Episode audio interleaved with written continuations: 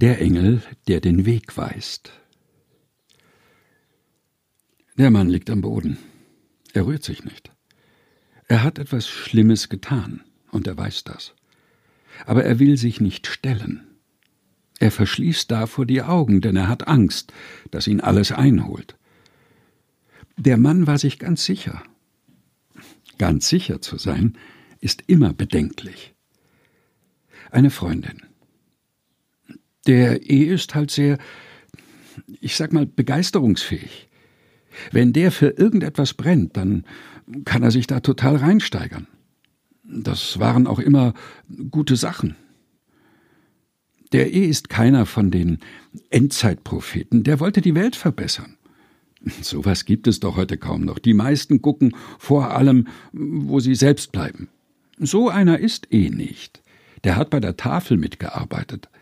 Gerade die alleinerziehenden Frauen, die liebten ihn, weil er ihnen zugehört und das Gefühl gegeben hat, dass sie tapfer sind. Ich kann das total verstehen. Der kann einen wirklich aufbauen. Du fühlst dich plötzlich wieder geliebt. Dabei hat er nie geflirtet oder so. Er ist eher ein schüchterner Typ. Ich glaube, vor Frauen hat er Angst. Ist auch schon ewig Single. Bei uns ist nie was gelaufen. Nie. Wir haben viel geredet. Das hat gereicht. Aber irgendwann hat er eh mehr und mehr von Gott erzählt. Mir war das unangenehm. Ich wusste nicht, was ich dazu sagen soll. Er wollte mich bekehren. Es wurde immer heftiger. Das war auch die Zeit, wo wir uns dann nicht mehr so oft gesehen haben. Mir war das zu viel. Er wollte, dass ich Gott mein Leben übergebe. So nannte er das. Ich wusste nie so recht, was er damit meint, aber er war geradezu besessen davon. Allein Gott kann deinem Leben einen Sinn geben, hat er gesagt, und dass ich umkehren soll. Auf einmal habe ich mich wie ein schlechter Mensch gefühlt. Ich dachte, umkehren? Wovon denn? Ich tu doch nichts Böses. Ich mag mein Leben. Aber darin findest du doch keine Erfüllung, hat er gesagt. Ich war ratlos, denn mir fehlte ja nichts. Ich hatte das Gefühl, mir sollte etwas fehlen, aber ich wusste nicht was. Er guckte dann so mitleidig, als läge plötzlich ein großer Graben zwischen uns. Ich fand das traurig. Vielleicht hätte ich mehr nachfragen sollen, mehr zwischen den Zeilen lesen müssen. Aber mit sowas rechnet man doch nicht. Er steht nicht mehr auf. Der Mann hat beschlossen zu sterben. Aber vom Liegenbleiben stirbt man nicht. Der Mann bemitleidet sich selbst. Bisher war ihm Mitleid fremd. Das ist immerhin ein Anfang. Frau D. von der Tafel. Das war ein ganz netter, ein reizender junger Mann. Hier ist doch manchmal ein Hauen und Stechen, jeder will das Beste. Besonders die jungen Männer, die drängeln sich nach vorn. Dabei brauchen die das doch am wenigsten. Die können doch arbeiten, nicht? Ich habe eine Muskelkrankheit. Da kann ich nicht mehr arbeiten gehen, weil es mal solche und mal solche Tage gibt. Das geht aufs Gemüt. Aber der E, der hat mich immer aufgemuntert. Frische Erdbeeren hat er mir gegeben oder mal ein Schnitzel für mich zurückgehalten. Nehmen Sie, hat er gesagt. Sie müssen doch bei Kräften bleiben. Der hat sich immer Zeit genommen. Wirklich, ich glaube, der war ein Heiliger. Ein echter Heiliger. Ein Engel kommt. Der Mann sieht ihn nicht. Er hört nur die Stimme. Steh auf und iss. Er öffnet die Augen und sieht das Brot. Jetzt will er doch nicht mehr so dringend sterben, denn er hat Hunger. Er isst. Und dann verkriecht er sich wieder. Ein Kollege. Ich will nichts Schlechtes sagen, aber wenn Sie mich fragen, der ging über Leichen. Einerseits erzählte der so viel von seinem Glauben. Alles schön und gut. Ich sage immer, jeder soll glauben, was er will, aber müssen soll keiner. Ich persönlich bin Atheist. Der hat mich öfter eingeladen, dass ich ihn mal besuche, aber ich wollte nicht. Ich wollte seine Heftchen nicht. So eine Art Traktate waren das. Ich wollte auch nicht mit ihm beten. Am Anfang Mochte ich nicht unhöflich sein, aber irgendwann musste ich einfach mal deutlicher werden. Sonst hätte der es nicht kapiert. Das hat ihm nicht geschmeckt. Eigentlich hat er mir gedroht, dass ich sehen werde, was ich davon habe. Ich habe das nicht so ernst genommen. Schlimmer war es bei denen, die was anderes glaubten. Das konnte er gar nicht haben.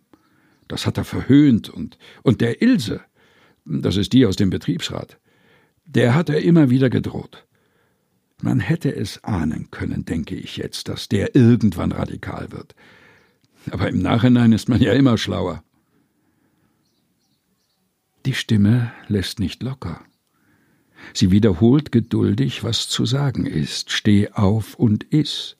Du hast einen weiten Weg vor dir. Dabei hatte der Mann gedacht, er sei am Ziel. Ilse aus dem Betriebsrat.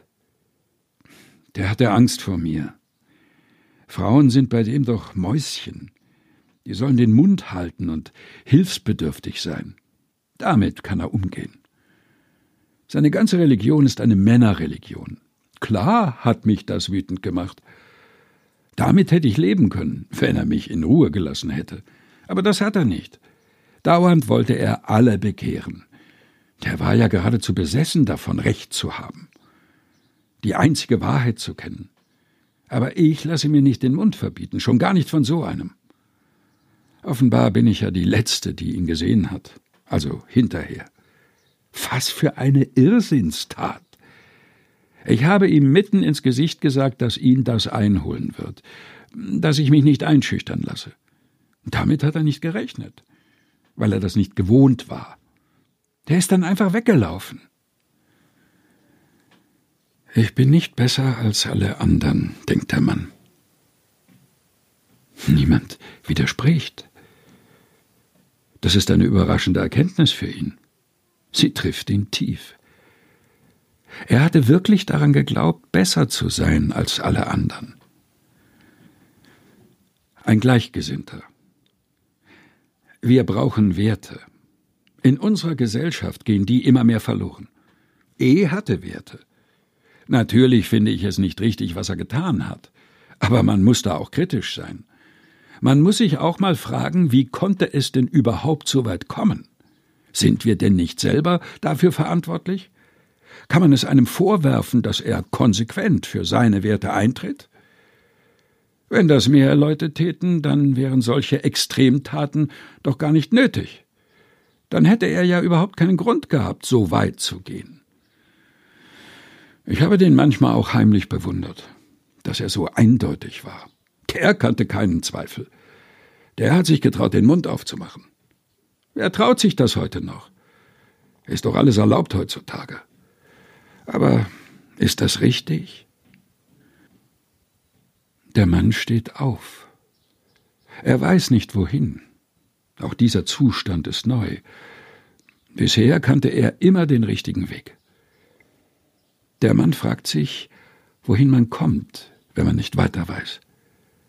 Er beschließt, es auszuprobieren. Der Engel. Ich fand ihn in der Wüste. Er lag am Boden, ein Schuldiger, den seine Schuld erdrückt.